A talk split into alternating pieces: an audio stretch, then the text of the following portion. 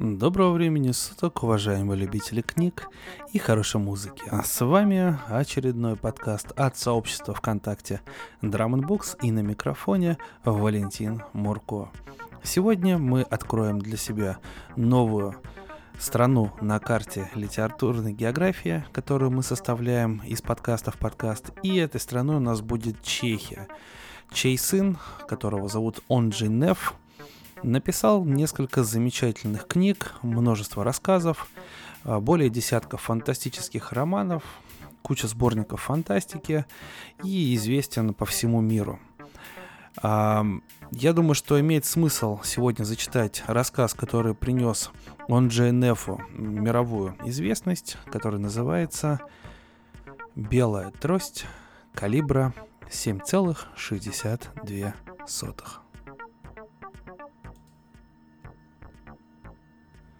После короткого антракта, уважаемые друзья, вас ждет главный номер нашего авторадео.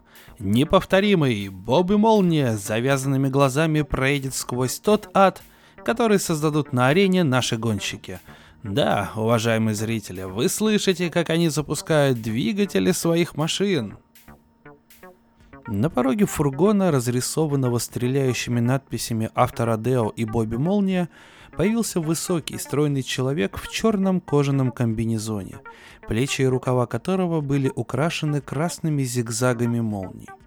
Человек, не торопясь, натянул тонкие кожаные перчатки, потом остановился. Его глаза были скрыты за большими зеркальными очками, так что невозможно было определить, куда он смотрит. Казалось, он к чему-то прислушивается.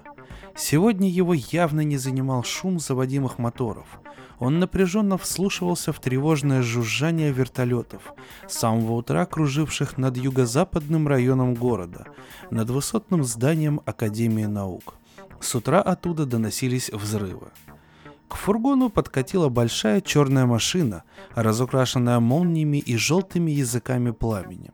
Она притормозила у лесенки, эффектно качнувшись на рессорах. Бобби Молния спустился со ступенек – из машины выскочил механик, молоденький паренек, услужливо придержавший дверцы звезде авторадео. Бобби Молния выехал на арену. «Я ищу Мартина Дэныша», — обратился к механику человек с невыразительным лицом. «А это и был Мартин Даниш». «Но...» Растерялся человек.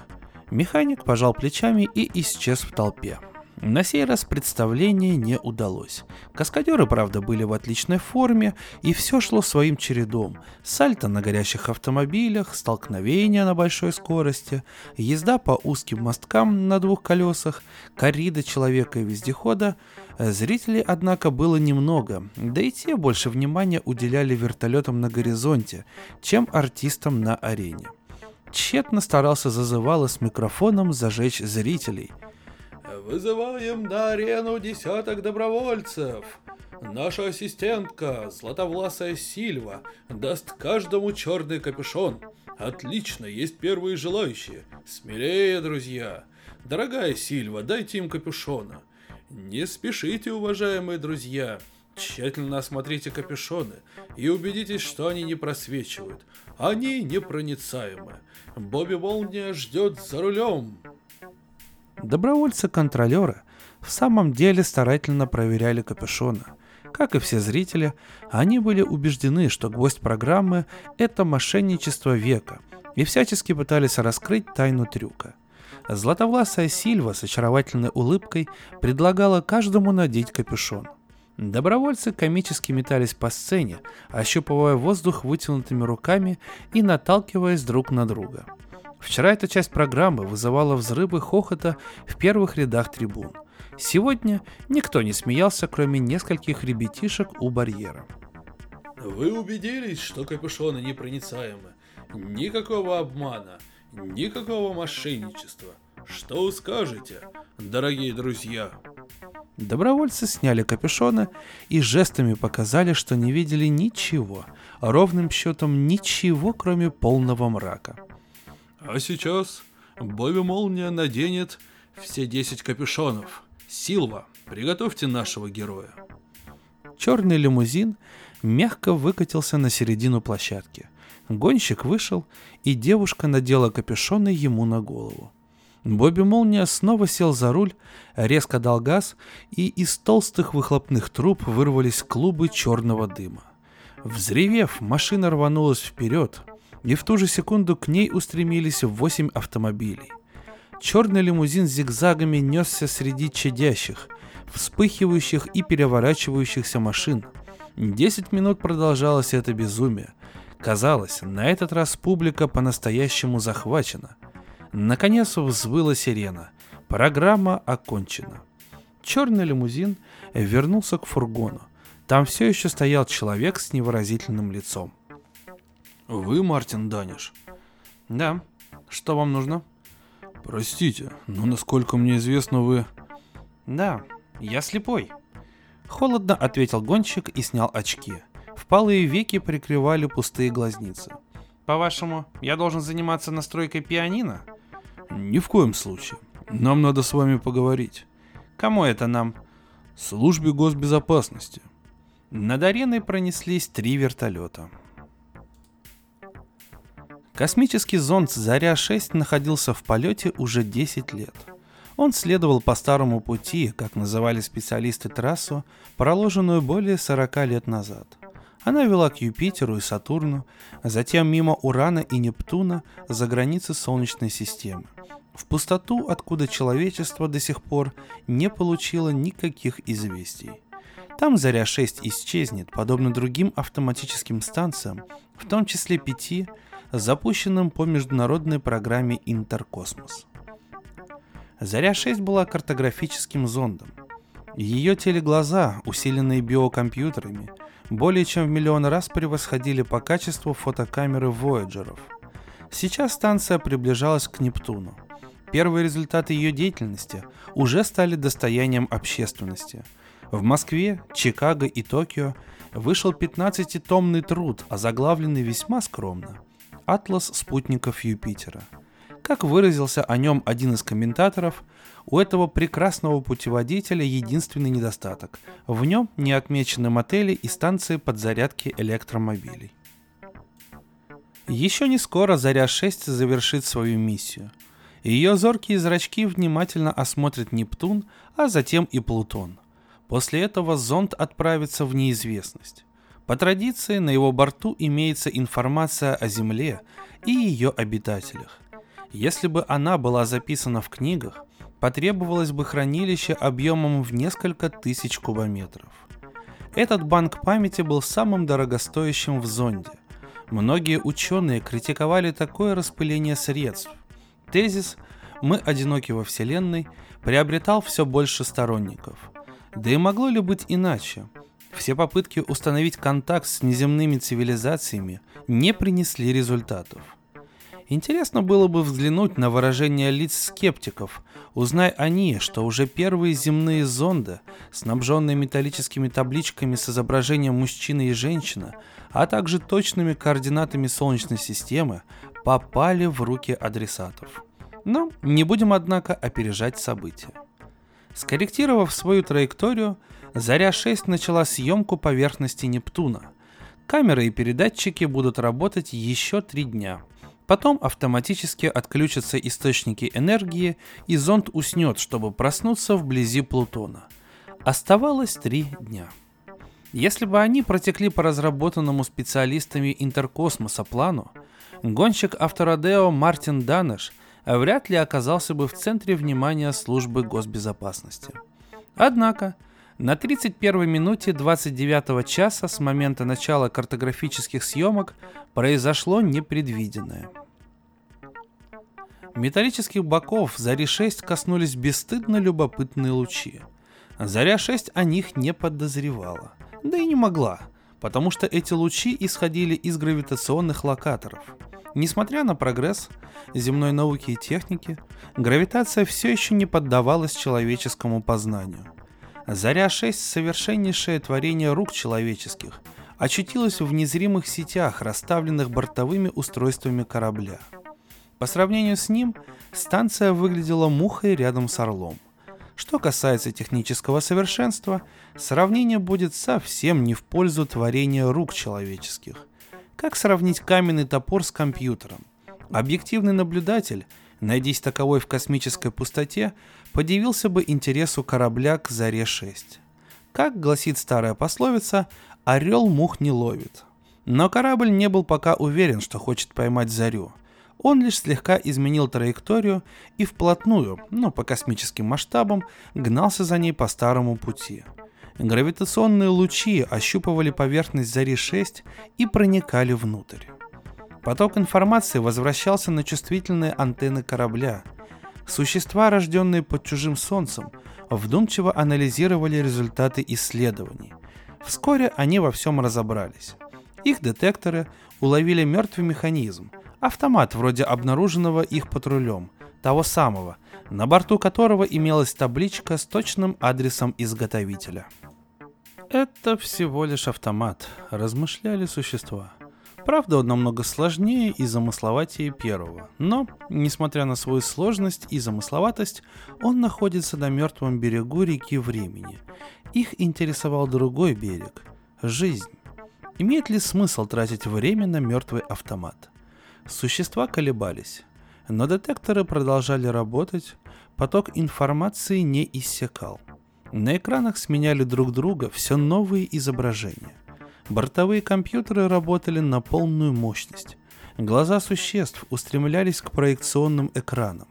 Мозг, привыкший к иному способу мышления, взвешивал все «за» и «против». На дисплеях появились телекамеры «Зари-6».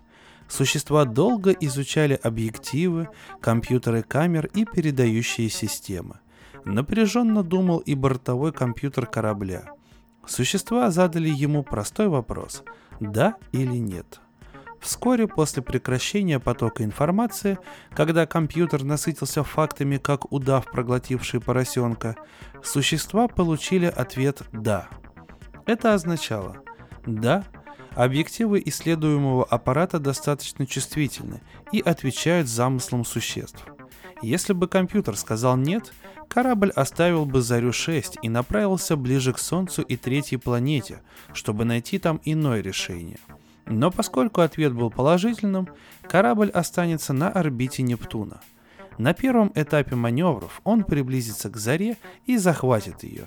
Объективы Зари-6 станут воротами, через которые существа войдут в мир людей. Товарищ полковник, я привел Мартина Даниша, Можете быть свободны, товарищ капитан. Попросите, чтобы нам принесли кофе. Полковник подал Мартину руку. Полковник Яролимик, садитесь, вот кресло. Он осторожно повел слепца к креслу, но Мартин едва уловимым жестом отверг его помощь. Полковник лишь на долю секунды прикоснулся к его плечу, успев, однако, почувствовать мощь его железных бицепсов. Слепой решительно подошел к креслу и сел. Менее внимательному человеку показалось бы, что Мартин видит. В его движениях не было и следа беспомощной неуверенности слепца. Он двигался уверенно и свободно. Но полковник успел подметить несколько приемов, с помощью которых Даниш ориентировался в пространстве. Это была прежде всего походка. Широкий матросский шаг, отнюдь не тяжелый. Мартин ступал пружинисто, словно леопард, готовый в любую минуту изменить направление. Руки он отставлял от туловища, напоминая этим ковбоя из древних вестернов. Тыльной стороной ладони сперва коснулся подлокотника и секунду размышлял, где у кресла сиденья, а затем уверенно сел, закинув ногу за ногу. Принесли кофе. Полковник вернулся к своему письменному столу, задумчиво полистал бумаги, только что подготовленные множительным аппаратом вычислительного центра. Он не знал, с чего начать разговор. Большинство зрячих теряется перед слепыми, как бы стыдясь, что видят. «Что вам от меня нужно?» — спросил слепой. «Помощи», — ответил полковник. Ему стало легче от того, что Даниш начал разговор первым. «Помощи?» Действительно, крепкий парень, подумал полковник. Он опасался иронического вопроса, какая помощь может быть от слепого. Расскажите немного о себе. Я слышал, вы работаете каскадером авторадео. К чему рассказывать? Перед вами бумаги, в них все написано, черным по белому. Послушайте, да вы, наверное, обманщик, вы все видите. Хотите, чтобы я снял очки? Предупреждаю, зрелище не из приятных. Нет, я не вижу, зато я слышу. И это вас кормит, вставил полковник. Да, я ориентируюсь по слуху. Напяльте мне на голову хоть 10 черных капюшонов, я все равно вывернусь на арене с помощью слуха. Само собой, все это заранее отрепетировано. В свое время мы расколотили в дребезги не одну машину. А зато теперь мы их разбиваем только когда нам нужно. А стрелять вы умеете? Слепой застыл, вцепившись в подлокотники. Перечитайте мои материалы, у вас-то глаза на месте.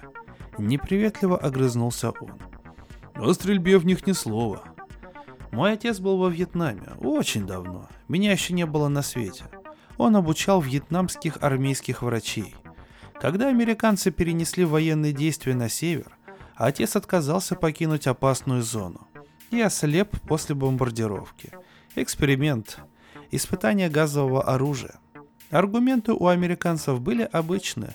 Произошла, мол, навигационная ошибка, пилот думал, что он на юге. Слепой говорил отчетливо и размеренно, будто выступал с обвинительной речью. Он сжал кулаки, побледнел, на щеках горел лихорадочный румянец.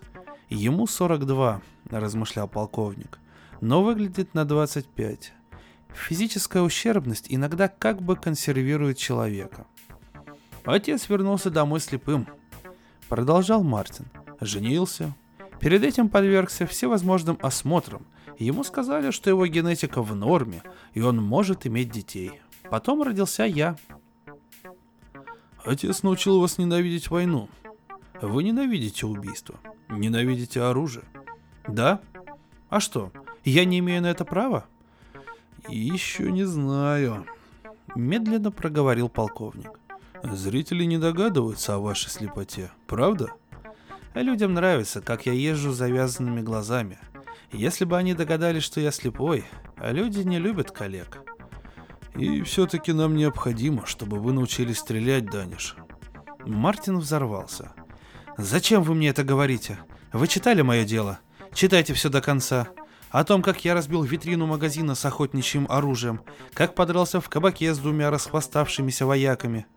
Он вскочил, чуть не опрокинув кресло, и ринулся к двери. «Даниш, вы нам нужны, чтобы стрелять. Против нас не люди. Поймите, они не люди». Даниш отпустил дверную ручку и повернулся к полковнику. Экран светился яркими красками – уже 28 часов продолжалось это удивительное зрелище. В помещении находилось 8 человек. Пять часов назад они заступили на дежурство. Через три часа их сменят. Каждый ощущал особую приподнятость. Они видели это первыми. Агентство новостей вскоре разошлют по всему миру магнитные копии снимков планеты. Но даже самая совершенная запись бессильно вызвать магическое ощущение причастности к происходящему. Все молчали. К чему разговоры? Их объединяли общие чувства. Им казалось, что они сами летят над планетой.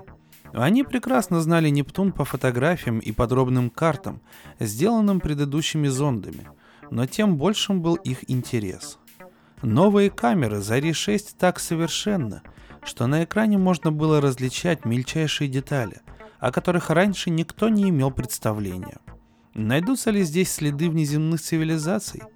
Никто не задал вслух этот вопрос, но он вертелся у всех в голове. Восемь лет назад, когда Заря-6 пересекала систему Юпитера, их предшественники сидели перед этим же экраном, точно с такой же надеждой. Вдруг края экрана почернели, с обеих сторон к его середине двинулась непроницаемая завеса – «Что такое? Черт побери!» — воскликнул главный по смене, миссарж. «Похоже, кто-то задернул занавес». Все склонились над контрольными пультами. Счет шел на секунды, необходимо как можно скорее выявить причину неполадок. Где сбой? Наверху или здесь, в бункере центра управления? «У меня все в норме», — доложил дежурный связист. «У меня тоже», — присоединилась к нему инженер-энергетик. «В норме», в норме. В норме. Все восемь наземных составляющих проекта «Заря-6», образовывавших зондом единое целое, работали нормально. Основное находилось здесь, глубоко в подземелье здания из бетона и стали. Лишь небольшой, но гораздо более известный мировой общественности блок был наверху, неподалеку от Нептуна. Что происходит? Не знаю, похоже на то. Договаривай. Чушь, конечно, но похоже, что вы правы. Кто-то в самом деле занавесил объектив. Миссарш рассерженно запыхтел, но связист не сдавался. Вы когда-нибудь видели, чтобы экран гас одновременно с двух сторон? Да это технически невозможно. Чем больше я об этом думаю, тем больше начинаю верить в занавес. Товарищи, а не могли там спуститься защитные жалюзи? Или, допустим, солнечные батареи развернулись? Ничего не опускалось и не разворачивалось. Обиженно сказала инженер. Я докладывала, а ты, наверное, не слышал. Да слышал, слышал. Проворчал связист. Я подумал, а вдруг ты что-нибудь упустила? Хватит об этом. Быстро проговорил миссарж, чтобы пресечь возможную ссору. Переключаемся на Байконур. Контрольный центр нам что-нибудь подскажет. Не успел он коснуться сенсоров, как экран вновь озарился. Они увидели пустой зал. Покатый пол, стены и потолок овальные. Изображение было столь четким, что миссарж в первую минуту предположил, что на экран центра по ошибке попала какая-то телевизионная программа. Но тут же отогнал вздорную мысль. Это невозможно. Экран составляет неделимое целое с электронной системой приема информации. Не надо быть экспертом, чтобы определить. На экране отнюдь не программа земного телевидения. Почему этот зал выглядит столь странным? Металлические стены с пустой сетью шпангоутов, рельсы на покатом полу, двустворчатые ворота на заднем плане. Каждый из восьми наблюдателей обратил внимание на разные вещи. Миссарж, к примеру, смотрел на рельсы. Почему они не проходят посередине зала, как проложил бы их земной конструктор? Сдвинуты вправо и причудливо изгибаются, ведут к воротам. Почему их створки не прямоугольны и не симметричны? Почему опорные конструкции перекрещиваются под непривычным углом? Почему у них разная толщина? Да и пол не назвать идеально гладким. Лишь в силу инерции человеческий глаз наделял все это знакомыми, земными пропорциями. Мозг отказывался признавать искривление того, что должно быть прямым. По мере того, как люди всматривались в изображение, оно все больше напоминало им нечто органическое, далекое от мира техники. Такая внешняя нецелесообразная асимметрия, присущая каждому живому организму, начиная с простейших и кончая тканями человеческого тела, на самом деле строго функциональна. Какая техника создала этот зал? Может быть, биотехника? Зал, выросший из семечка. Смешно. Однако всем было не до смеха. Длина зала 15 метров, высота 4, сообщила Дана Мрзакова, ответственная за камеры Зари-6. «Как ты это вычислила?» Удивился миссарж. Я рассчитала по экспозиционным параметрам нашего объектива. Глубина резкости 4 метра, диафрагма 2,8. Что? Кто установил другую резкость? Мороскова не отвечала. Связист сказал. Так это... Так... Так что это было? Не жалюзи и не занавес. Вот эти самые двери. Зарю взял на борт чей-то космический корабль. Воскликнул кто-то. Люди добрые, и я сейчас свихнусь. Миссаж почувствовал, что как руководитель должен произнести сейчас какую-то историческую фразу. Маленький шаг для человека, гигантский скачок для всего человечества или что-нибудь в этом роде. Однако в голове у него как назло вертелось одно. «Елки зеленые, видел бы это, братишка!» «Вот они!» — закричала Мороскова. Слева в поле зрения появились две прямые фигуры. Одна остановилась, другая направилась к центру зала, где изображение было особенно четким. Если расчеты Мороскова верны и высота помещения действительно составляла 4 метра, инопланетяне были примерно человеческого роста. Слезы заволокли глаза Моросковой. «Как люди! Совсем как люди!» — всклипывала она. Инопланетянин приблизился к зонду. Изображение дрогнуло, словно он неосторожно задел зонт. Кто-то манипулировал с объективом, будто пытаясь отрегулировать резкость. Это не удавалось. Изображение было расплывчатым. Экран показывал инопланетянина по пояс, но очень размыто. Разглядеть лицо было нельзя. «На какую глубину можно навести резкость?» — неуверенно спросил миссарж. Мороскова была не в состоянии ответить. «Не реви!» — заорал миссарж. Нервишки у меня расходились. Виновато подумал он тут же. «Прости, Дана. Ну, успокойся же!» «Ах я, идиотка!»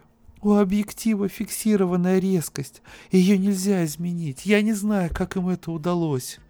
Мороскова закрыла лицо руками. Никто уже не обращал на нее никакого внимания. Они навели резкость. Укрепили на объективе какую-нибудь насадку. Мелькнула в голове Моросковой. А я, курица, ничего не вижу. И что я за истеричка сломаться в такую минуту? Он одноглаз, как циклоп. Вскрикнул связист. Мороскова услышала голос миссаржа. Он смотрит прямо на нас. Видите, глаз у него будто светится изнутри. Какой большой. В нем бушуют языки пламени. Глаз заполнил экран. Они оцепенело уставились на большой овал золотистого цвета с сетками прожилок. В радужной оболочке не было зрачка, она походила на океан зловещей чужой жизни, наблюдаемый с большой высоты. Дикими яростными волнами вскидывались красные, белые и голубые язычки огня. Посередине, нет, несколько сбоку, появился неправильный, бархатисто-черный овал. Он начал пульсировать монотонно и успокаивающе покачиваясь из стороны в сторону, как инструмент укротителя змей. Слева направо, справа налево – Змея раскачивается в такт, слева направо, справа налево. Змее хотелось бы ускользнуть или напасть на укротителя, но она не может этого сделать, потому что должна повторять эти движения. Она сама не знает, что такое с ней происходит. Никто не обращал внимания на рыдания Даны Моросковой. Ужас перехватил горло. «Прочь! Кто-нибудь! Выключите это!» прохрипел миссаж. Что там происходит? Пыталась понять Дана Морозкова, яростно тараща глаза, чтобы увидеть хоть что-нибудь сквозь ослеплявшие ее слезы. Мартин Даниш вернулся в кресло. Полковник Яролимок с облегчением вздохнул, погладил поверхность стола и улыбнулся. Они были в камере одни, но свидетелями их разговора были телекамеры и чуткие микрофоны – Даниш не подозревал, кто смотрит на него и слушает его слова. Этажом выше в здании службы госбезопасности располагалось помещение штаба. Посреди выстроившихся полукругом телемониторов и компьютеров стоял длинный стол, заваленный фотографиями, схемами и документами. За столом сидели генералы и полковники авиации и наземных родов войск. Докладывал генерал-лейтенант Малина. Противник пресек все наши попытки вступить в переговоры, сообщил он в заключение. Когда агрессивность его замыслов стала очевидной, мы попытались применить силу, но безрезультатно. Они используют силовое поле неизвестной природы. Короче говоря, классические способы здесь бесполезны. В кабинете воцарилось молчание. Все мысленно возвращались во вчерашнее утро, когда стало известно о вторжении. Почему оно стало возможным? из-за потери бдительности. Нет. То, что произошло, нельзя было предусмотреть. И если бы не счастливая случайность и самоотверженность одной девушки, последствия были бы необратимыми. Глаз пылал на экране золотым огнем. Все впились в него взглядом. Лишь Дана Мороскова безуспешно пыталась подавить истерический плач. Человеческое сознание угасало. Вместо него разгоралось чужое, руководствующееся иными законами. Неотступное, навязчивое, оно стремительно поглощало последние обрывки человеческих жизней. Семь жертв, еще не успевших стать настоящими существами, подобными склонившимся к объективам зари обитателям корабля, но уже переставших быть людьми. Семь быстро трансформирующихся организмов сидели неподвижно, переживая безболезненное, но неотвратимое перерождение. Глаз на экране безжалостно и беспощадно направлял этот необычный биологический процесс по нужному руслу. Подобно бактериофагу, который вкладывает свою собственную генетическую информацию в атакованную клетку и в ничтожный промежуток времени превращает ее в батальон вирусов своего вида. Существа заложили свою генетическую информацию в мозг семерых человек. Атака была предпринята с помощью совершеннейших камер Зари-6 и человеческих глаз. Отразить ее было невозможно – за сублимацией мозга следовала немедленная перестройка нервной системы, а затем и остальных органов. 120 секунд понадобилось для полного превращения. Ровно 2 минуты. «Что случилось? Почему вы молчите?» Закричала Мороскова. Никто не ответил. Она встала и попятилась к двери, усиленно моргая, чтобы разорвать пелену слез. Она увидела своих коллег, своих друзей – нет, это уже не были друзья и коллеги. Над воротниками белых комбинезонов возвышались длинные жилистые шеи, лысые черепа, перепончатые уши, из рукавов торчали когтистые шестипалые лапы. Она почувствовала отвратительный запах. Тела существ покрывала желеобразная масса, остатки человеческих тканей после перестройки.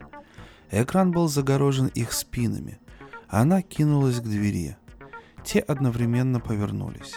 Краем глаза она заметила пустые лица с радужным золотистым овалом посреди лба.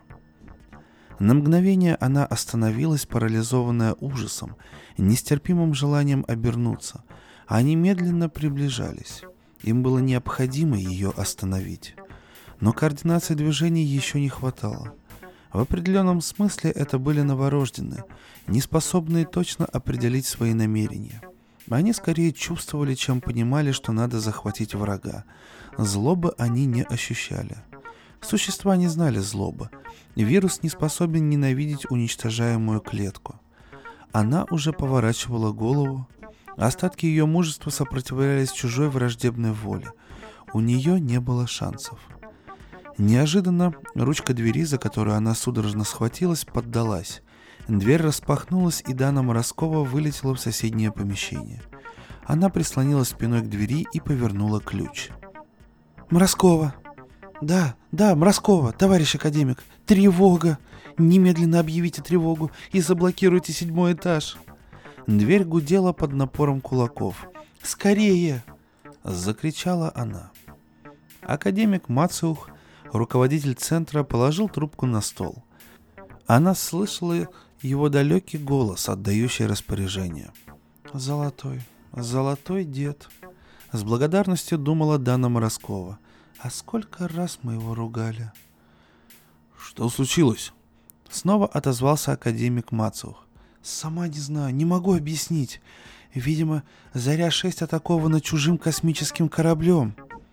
«Он не поверит», подумала она, вслушиваясь в свистящее стариковское дыхание. Продолжайте, я слушаю. Мы видели его изнутри, а потом появились инопланетяне. У них очень странные глаза, не могу описать, и я не рассмотрела. У меня оно... В общем, у меня началась истерика. Но остальные смотрели. Товарищ академик, их организмы трансформировались. Это уже не люди, это существа. Выражайтесь точнее, дитя мое, что за шум? Они ломятся в дверь. Сошли с ума? Нет, они просто стали другими. Изменились, понимаете? Заражение посредством телетрансляции? Что-то в этом роде. Минутку. Я сейчас взгляну на контрольный монитор. Не надо. Вы тоже заразитесь. Пожалуйста, не делайте этого. Дед, не делай этого, слышишь? Академик не отвечал. Дед! У меня восемь диоптрий медленно проговорил ученый. А у моего монитора сбита настройка. Несколько секунд он молчал. Дана, простите, я думал... Но это не важно. Я вижу их. Они ломятся в дверь, у одного в руках какая-то палка. Вы можете убежать? Нет. Я на складе запчастей. Здесь нет другого выхода. Вы слышите меня? Нельзя смотреть им в лицо. Кто заглянет в их глаза, погибнет. Не сможет отвести взгляд. Это... Она услышала, как, отвернувшись от телефона, он приказывает кому-то соединиться со штабом ПВО. «Я у телефона, Дана. Вижу их на мониторе. Чудовище. Они тащат скамейку». Дверь затрещала под ударами. Мороскова огляделась. Ничего, что могло бы служить оружием. Вот только на столе бронзовая статуэтка на мраморной подставке. Металл холодил ладонь. Дверь поддалась. Пахнуло удушливым смрадом.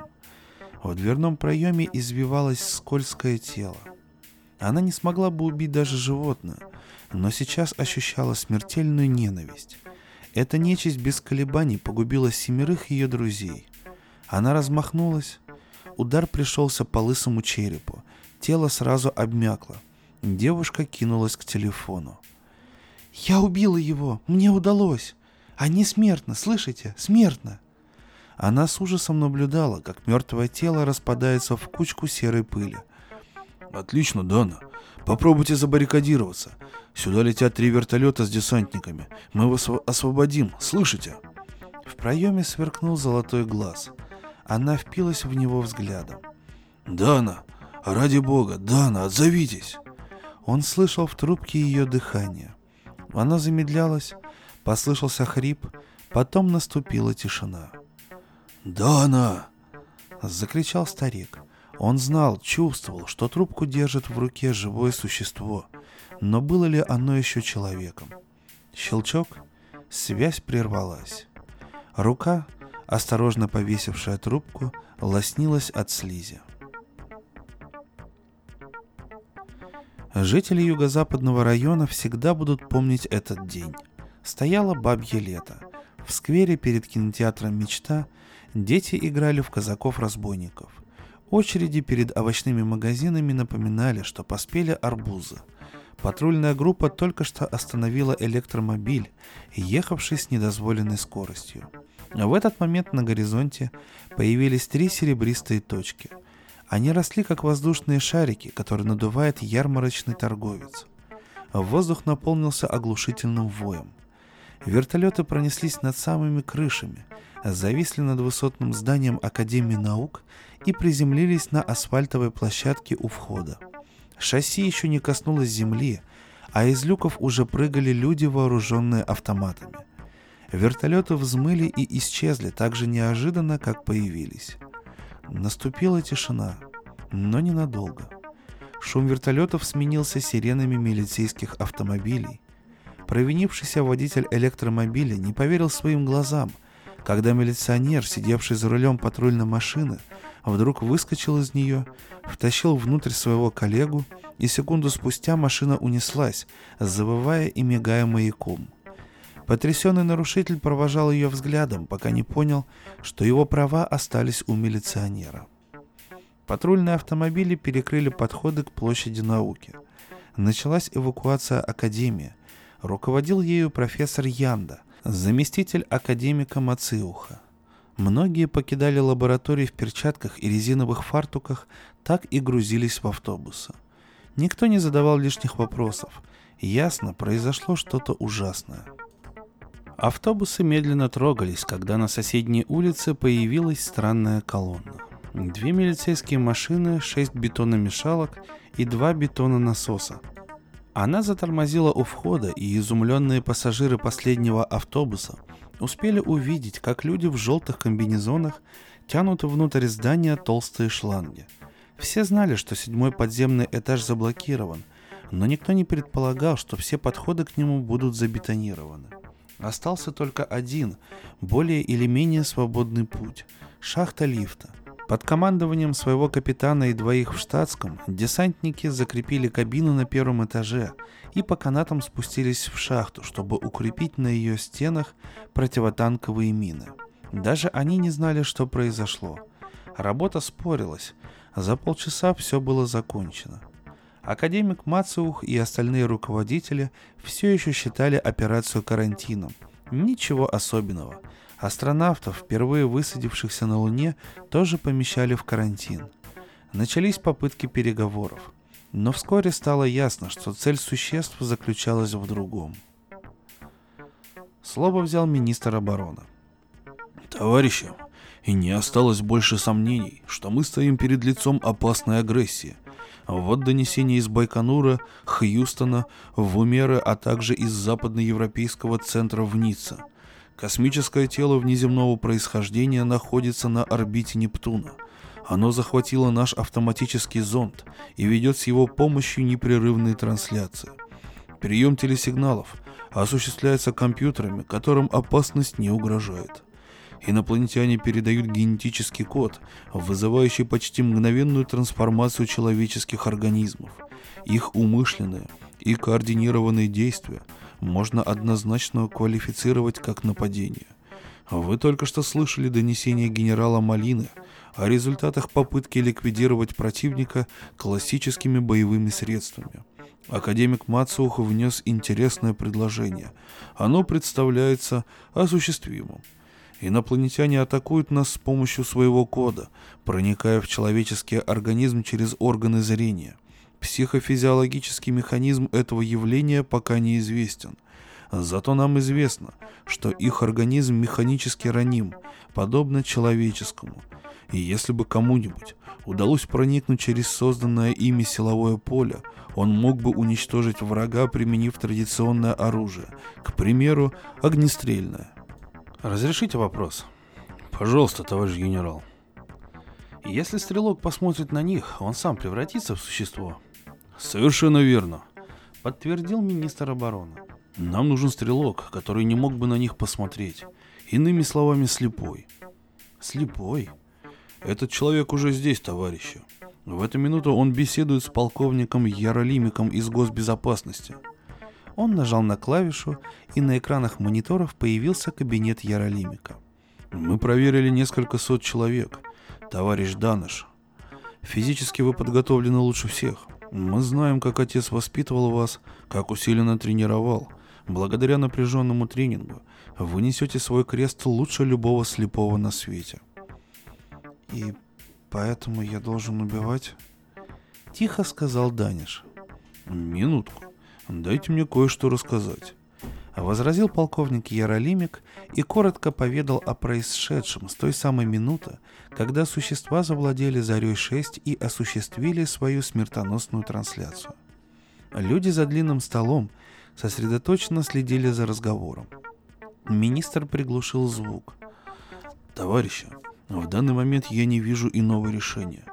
Академик Мацух предупреждает, что существа могут заснять защитное поле в любой момент. Они, видимо, ждут, пока кто-нибудь не придет к ним, чтобы превратить его в союзника. Понимаете? Генетическая информация – их главное оружие. Их всего семеро, и пока они не решаются нападать. Академик Мацух убежден, что они, образно говоря, откроют нашему человеку, то есть впустят его на этаж – а если академик ошибается? Тогда будем ждать, а в случае необходимости применим нетрадиционные средства. Он повернул регулятор, и в комнате зазвучал голос полковника. Ученые попытались установить контакт, но безуспешно. Нет сомнений, что инопланетяне, называемые нами существа, попытаются вскоре овладеть всей планетой. Это неслыханная опасность, не война в прямом смысле, а скорее заражение, по сравнению с которым эпидемия чумы – детская игрушка. Мы привыкли к тому, что инфекция переносится по воздуху, в воде, через продукты, непосредственный контакт с больным. Но эта зараза особая, она передается органами зрения. В информационном центре в критический момент было 8 человек. Семеро заразились, один избежал этого, оказался вне опасной зоны. Восьмой-то и сообщил о случившемся и сумел убить одного из них. «Убить?» — воскликнул Даниш. «Да, не думайте, что там больные люди. Это уже не люди. Вместо людей там теперь они, существа. Источник нашей гибели. Достаточно мельком посмотреть на них, и сам превратишься в существо. Понимаете? И если хоть один из них выйдет из здания, начнется цепная реакция. За короткое время человечество будет уничтожено. Вот почему мы так нуждаемся в вас. И если вы откажетесь... Что тогда? Начнутся новые действия с использованием всех видов оружия. Всех, Мартин. В ход пойдет все, чем располагает армия. Понимаю. Задумчиво произнес Даниш. Он снял зеркальные очки и потер покрасневшие глазные впадины. Ваше несчастье – следствие войны, Мартин. Вы хотите, чтобы еще не родившиеся дети разделили вашу судьбу? Мой отец... Начал было Даниш, но полковник не дал ему договорить. Ваш отец воевал. Он был врачом, но военным врачом, поймите же это. Он знал, на чьей стороне воюет, разбирался в событиях, был убежден в правоте тех, кому помогал. Но если я не смогу... Так вы согласны? Ответьте мне. Вы сможете, Мартин. Сказал полковник и встал. Чуткие микрофоны воспроизводили звук настолько точно, что создалось впечатление, будто разговор происходит здесь, в штабе. И все-таки эти двое были бесконечно далеки от остальных. Вы согласны, товарищ Даниш? Ты сделаешь это, Мартин? Да. Прозвучал ответ. Министр облегченно вздохнул, а за столом зашумели. Молодец, сказал кто-то. Помещение подготовлено? Спросил министр. Так точно. Тренировки можно начинать немедленно. Хорошо. Сказал министр и снял телефонную трубку. Так, так, попал. Отлично, Мартин. Смени магазин. Прекрасно. Ты улучшил время на 1,3 секунды. Инструктор склонился над монитором, сжимая в руке микрофон. Телекамера была подвешена под потолком просторного тира, на короткое время переоборудованного в точную копию седьмого этажа. Деревянные макеты контрольных приборов, мониторов, пультов. На стене был обозначен экран, через который существа проникли в наш мир – Простой черный прямоугольник на бетонной стене. Мартин Даниш стоял посредине помещения в ковбойской стойке, низко держа карабин. Кругом валялись опрокинутая мебель, ящики, тряпки, веревки. Кое-где с остальных консолей свисали сети. Семь манекенов в рост человека стояли широким неправильным полукругом. Неожиданно шевельнулся один из них, помеченный большой белой тройкой. Мартин молниеносно обернулся и выстрелил. На голове манекена загорелась красная лампочка. Попадание. Тут же зашевелились единицы и шестерки. Затрещали выстрелы. «Как дела?» «Отлично, товарищ полковник. У парня феноменальная ориентация». Полковник сел рядом с инструктором и закурил сигарету. «Неужели он каскадер авторадео?» — спросил инструктор. «Действительно, не верится с трудом. Но это так. Его отец тренировал парня с детства. Теперь у Даниша уникальный слух, великолепная пространственная память. Он говорит шестое чувство, интуиция или что-то в этом роде. Так что ему глаза вроде ни к чему. Заключил инструктор и скомандовал в микрофон. Перерыв. Пять минут отдыха. Мартин. Даниш направился к выходу. Полковнику оставалось лишь удивляться, как ловко обходит он перевернутые стулья. Слепой запомнил их расположение. Только сеть на мгновение сбила его с толку. Он коснулся ее лицом, сразу же отскочил и уверенно двинулся туда, где путь был свободен. Полковник вышел в раздевалку. Мартина Даниша ожидала небольшая группа людей. Даниш растерялся – Неуверенно улыбаясь, он поворачивал голову из стороны в сторону, стараясь уловить знакомый голос. «Я здесь, Мартин!» — воскликнул полковник, пробираясь к нему. И вдруг послышался женский крик. «Вот ты где! Убийца!» Даниш застыл как вкопанный. Несколько человек подскочило к разъяренной женщине. Ее увели с трудом. «Мартин!» Полковник успокаивающе похлопал его по плечу. Не обращай внимания. Это несчастная женщина, жена Миссаржа, одного из тех, кто был внизу. Но... Вот именно, Мартин. Ее муж мертв, но она не в состоянии понять это. Ей кажется, он заболел и может выздороветь. Оспа, кори, проказа тоже уродуют людей, но никто не имеет права убивать больных. Но Мессаж-то не болен. Существо убило, уничтожило Мессажа, чтобы из его организма создать свой собственный. Никто из присутствующих не вмешивался.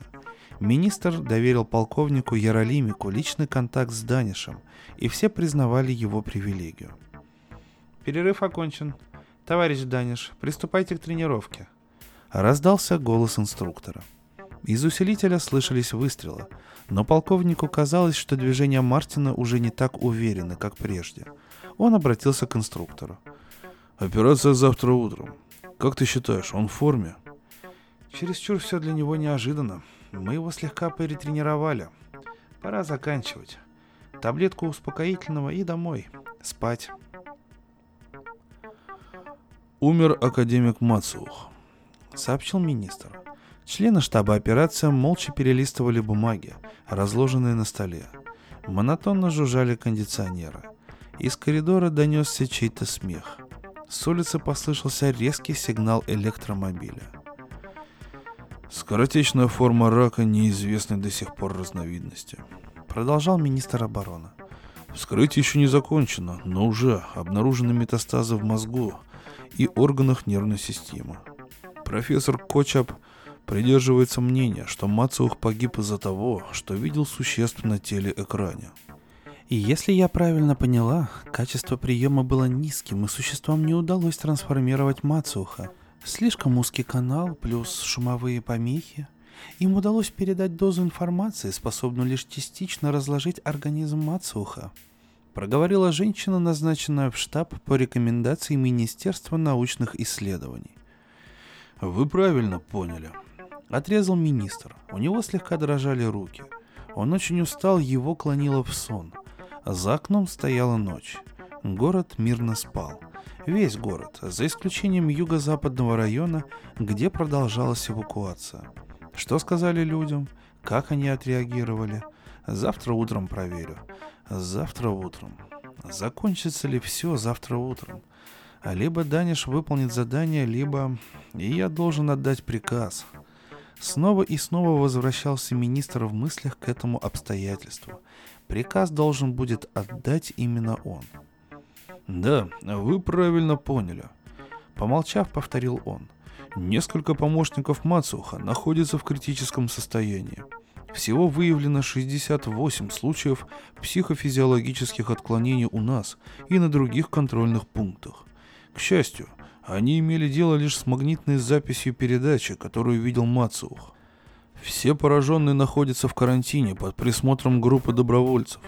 Меня лично это окончательно убедило в правильности решения отказаться от вооруженной атаки. Десантники, возможно, уничтожили бы нескольких существ, но при этом трансформировались бы сами. Подсчитал кто-нибудь, сколько потребуется времени для превращения всего населения планеты? Мнения расходятся. Министр устало провел рукой по глазам и тихо добавил. «Друзья мои, подумаем о Мартине Данише. Пожелаем ему спокойной ночи». Во тьме трещали выстрелы, слышались вопли раненых. Запах пороха, пота и крови. «Нет!» — кричал Мартину в ночь. «Нет!» Он уснул ненадолго. Кошмары мучили его, наваливалась усталость, ноги сводила судорога, руки сделались свинцовыми. «Я устал», — уговаривал он себя, в глубине души сознавая, что усталость не имеет ничего общего с его отчаянием. Жена Миссаржа, как она кричала «убийца!» Он вспомнил рассказ отца. Летающая крепость Б-52 взмывает на 12-километровую высоту. В кабине хорошо выспавшийся экипаж — Парни весело болтают, вспоминая недавний отпуск в Токио. Все они тщательно выбритые, умытые, плотно позавтракавшие. Стрелки приборов на пульте управления подрагивают, скачут цифры на дисплеях. Ноль. Нет нужды нажимать пресловутую кнопку. Бомбовое устройство срабатывает по электронному приказу. Десятитонный груз летит вниз.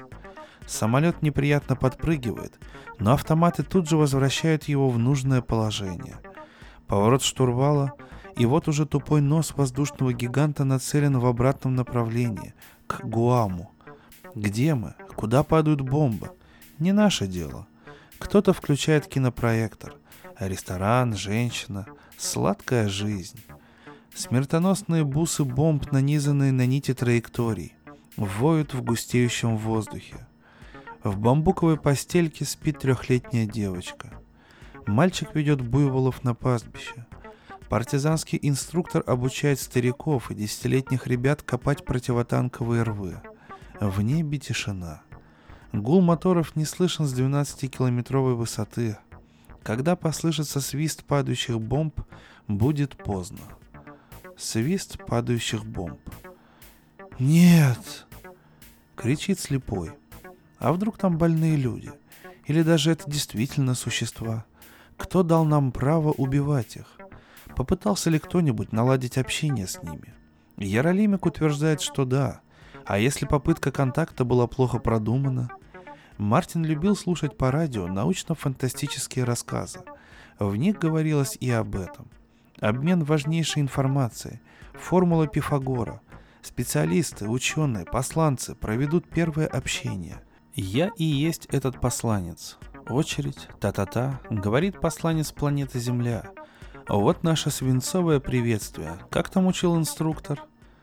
Звонок телефона. В трубке голос полковника. Пора, Мартин. Слепой встает, делает гимнастику, наклоны, прыжки с приседаниями, способствуют ориентации в пространстве. Наклоны в сторону, круговые движения туловища. Только не у тебя, Мартин, всегда повторял отец. У тебя не может кружиться голова. Ты не видишь, а другие видят. А в этом твой минус – Поэтому в остальном ты обязан быть впереди всех. Отец умер шесть лет назад. Последствия Вьетнамской войны, заключил врач. Американцы извинились. Тщательно выбритые, умытые, плотно позавтракавшие. Навигационная ошибка. Мы считали, что это юг. Отец воевал, помогал вьетнамцам. Сам не стрелял, но лечил тех, которые потом по выздоровлении стреляли. Почему ты не рассказал об этом подробнее, папа? не успел или просто не пришло в голову, что и я когда-нибудь буду стрелять. Пора, Мартин. Он старательно причесался, стоя в ванной лицом к зеркалу. Он знал, что такое зеркало, отец объяснил ему. Частенько ощупывал он чуткими пальцами зеркальную поверхность в надежде уловить отблеск собственного отражения. Ему говорили, что он красив.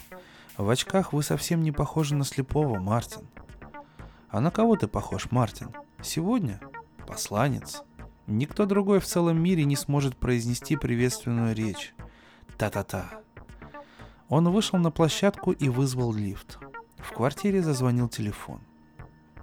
Кабина лифта с металлическим лязгом остановилась перед Мартином. Телефон звонил.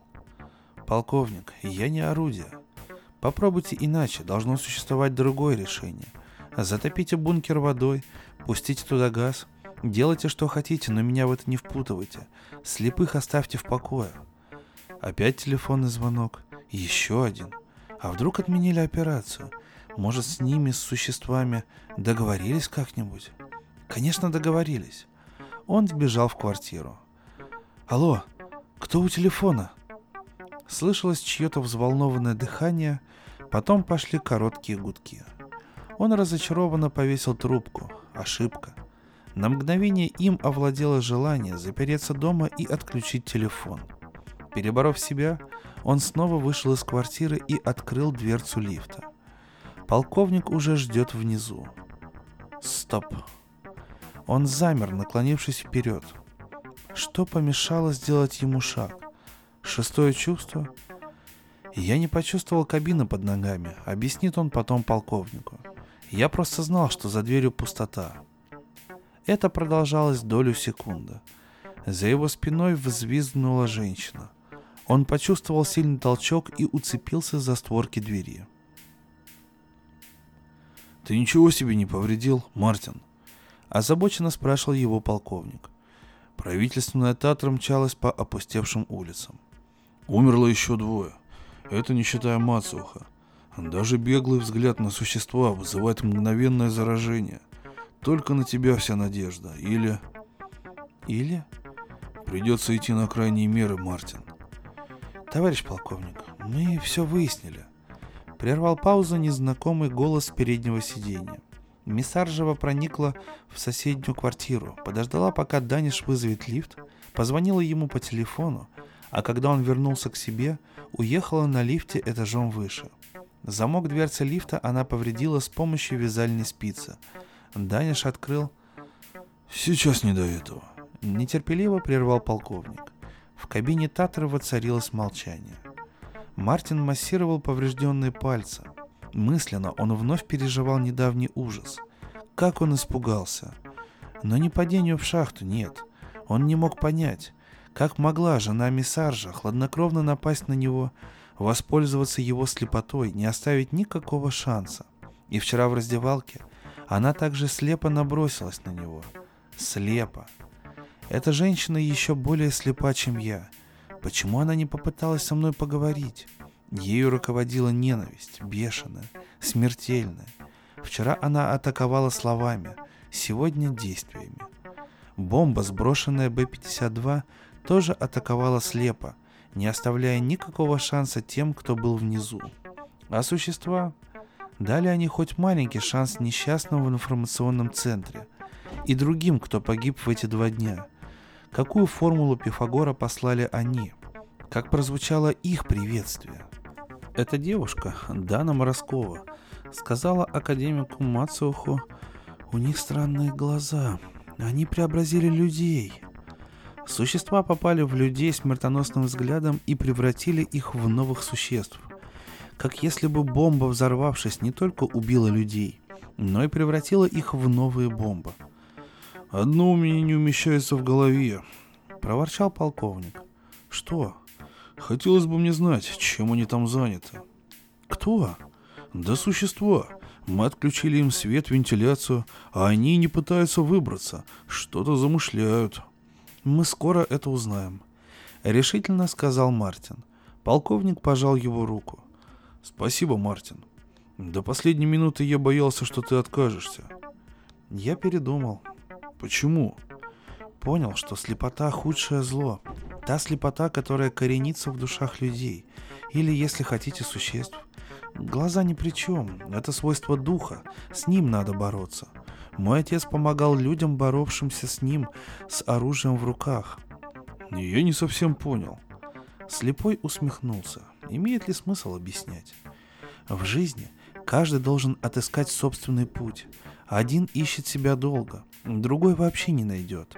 Я нашел свой путь в ту минуту, когда меня хотел уничтожить человек еще более слепой, чем я. Товарищ министр, мы готовы.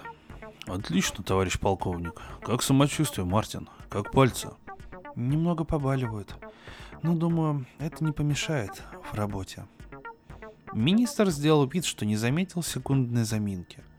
У всех нас, кто выбрал это занятие, есть тревога и есть сомнения, подумал он. Но тебе, Мартин, хуже, чем нам. Ты не выбирал себе занятия. Мы тебя выбрали. Товарищ министр, шахта разминирована. Лифт подготовлен. Пойдемте, товарищи. Оружие проверено. Мы просвечивали каждый патрон, товарищ министр. Хорошо, хорошо. Топот солдатских сапог по коридорам, отголоски команд, чей-то крик. Ты что, слеп? Армия есть армия, каков бы ни был противник, условный, с повязкой на рукаве, или эти неведомые существа, готовящие наступление на наш мир. Ты что, ослеп? Мысленно повторил Мартин. Да, это про меня, поэтому я и здесь. На этот раз, перед тем, как войти в лифт, Мартин помедлил. Поедет ли он еще когда-нибудь на лифте?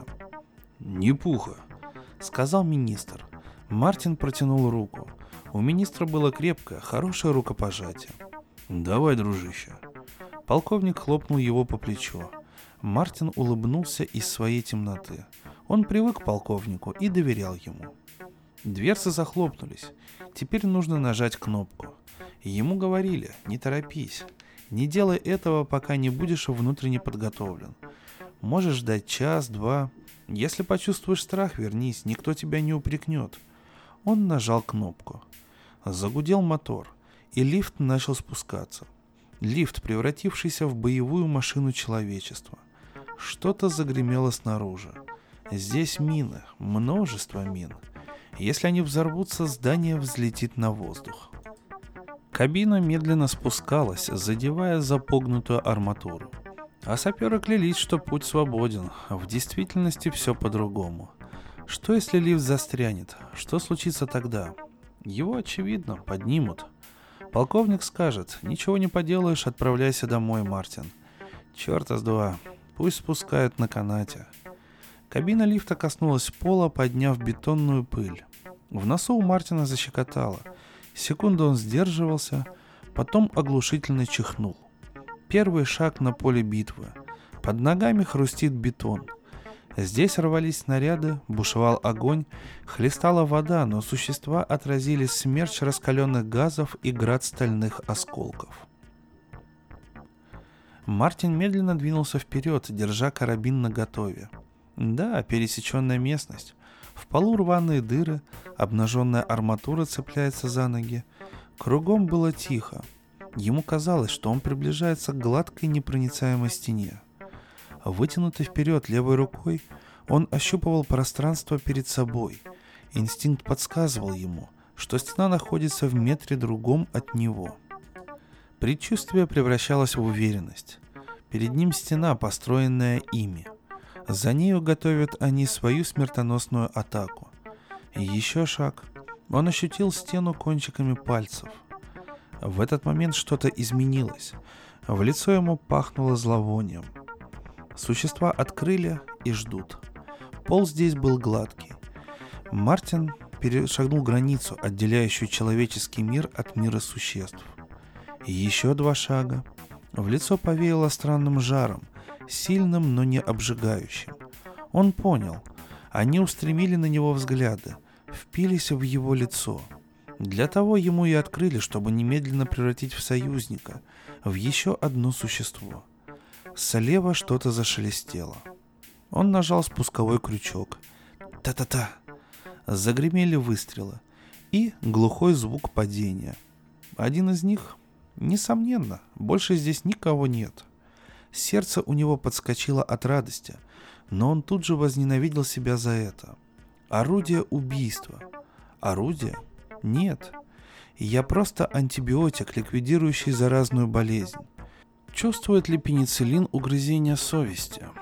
Жар, который он ощущал на веках слепых глаз, был так проникнут живой ненавистью, что у него слегка закружилась голова. Но перемещался он уверенно. Помнил расположение кресел, мониторов, Та-та-та. Снова и снова. Новую обойму, быстрее. Существа уже поняли, какая им грозит опасность. Мартин мог бы поклясться, что попал пять раз. Значит, осталось двое. Быстрые шаги, топот, движение воздуха. Выстрел, промах. Существо совсем близко. Мартин падает на колени и снова спускает курок. Тяжелое тело медленно валится на него. Он откатывается, Та-та-та! Какая ужасная вонь! Хочется умереть от отвращения, если б можно было умереть от отвращения. Еще один выстрел. Тяжелое тело цепенеет, становится легче. Слышится шорох, сыплющийся из разорванного мешка муки. Мартин ощупывает пространство вокруг себя. Он лежит в кучке сухой пыли. Без усилия встает. Это значит был шестой. Где-то во тьме его слепоты скрывается седьмой, последний враг. Он прикрылся тишиной и неподвижностью, поняв, в чем спасение. Пока он не шевелится, Мартину не узнать, где он. Хочется кричать от отчаяния. Враг рядом, но где? Существо совсем близко. Мартин чувствует гнусный запах, к которому, впрочем, успел привыкнуть. Кровь шумит в ушах. Есть ли кровь у существ? Вряд ли. Ведь после смерти они распадаются в прах, кучку сухой пыли, а человек на две трети состоит из воды. Существа не люди. Нет. Низко держа карабин, Мартин медленно поворачивает голову из стороны в сторону, как радар. Лицу горячо. Существо вглядывается в него изо всех сил. А что если оно даст ему зрение? Мысль обрушивается внезапно, как рысь с дерева.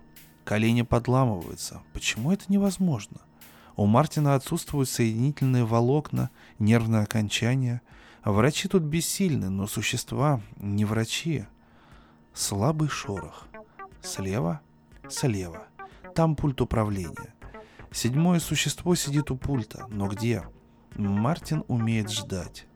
И этим искусством должен владеть слепой, чтобы выжить в мире света. Слабый щелчок тумблера. Та-та-та. Он стреляет наверняка. Секунду спустя между пальцами Мартина сыплется сухая пыль. Это был седьмой. Последний. Мартин садится на пол, кладет карабин рядом. Прислушивается. На этаже не осталось ни одной живой души, кроме него, Мартина, выигравшего эту странную войну потому, что другая война лишила глаз его отца. Но что это? Он поднимает голову. Слабый шепот доносится до его слуха, будто ветерок перебирает листву молодых березок, будто ручеек журчит по камням, лепечет ребенок, мурлычет кошка, трамвай поскрикивает на поворотах. Магнитофонная запись. Задом наперед. Тюлилихум, аугум. Что это за музыка? Что означают эти странные звуки? Ни к чему ломать голову. Я выполнил задание. Идите сюда, люди. Заразы больше нет. Поставим памятный чумной столб в честь победы, как когда-то давным-давно делали люди, когда кончался мор. Мартин встал и пошел к выходу. Странная музыка звучала за спиной. Он наткнулся на гладкую, непроницаемую стену. Значит, когда он вошел сюда, существа вновь замкнули свой оборонный вал. Ну и что? Они уже доиграли свою смертельную игру. Пусть они успели захлопнуть ловушку, но сами-то превратились в семь жалких кучек праха. Он снял заплечный мешок и залез рукой внутрь. Там рация. Он нажал кнопку. «Мартин!» — ликовал полковник Яролимик. «Ты жив?»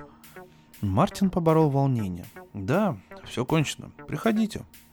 За стеной лязгнул металл. Техники поднимают кабину лифта. Вот-вот здесь появятся люди. Тюлилихум аухум. Странная музыка. «Вижу тебя, Мартин, но пробиться к тебе пока невозможно», — кричит полковник Яролимик. «Здесь какая-то стена», — отвечает Мартин. «Держись, Мартин, сейчас мы ее пробьем». Тюлилихум аухум. Что бы это значило? Хотелось бы мне знать, что они там делают. Так сказал полковник по дороге сюда. Их оружие – генетический код, рассказывал он Мартину при первой встрече. С помощью органов зрения они проникают в нервную систему. Достаточно, если хотя бы одна клетка получит инструкцию. Зараженная клетка перестроит соседние. И вот их уже сотни, тысячи, миллионы. Насколько быстро протекает процесс? Ученые говорят в миллионные доли секунды. Это как-то связано со скоростью света. Но ведь и слух – это информационный канал. Глаз во много раз лучше принимает информацию и гораздо быстрее. Это вопрос времени. Для органов зрения потребовались две минуты телетрансляции. Для слуха же... Тюлилихум аухум. Мартин, пошатываясь, вернулся к пульту управления. Лепит ребенка и мурлыканье кошки. Кто-то неправильно зарядил пленку. Вот тут я попал в последнего из них. Подумал он, зачерпнув горсть сухой пыли. Кто это был? Трансформированный миссарж? Нет. Это, по всей вероятности, была Дана Мороскова, отважная девушка, которая сообщила людям о грозящей опасности и боролась до конца. Когда она стала существом, то пожертвовала собой во имя...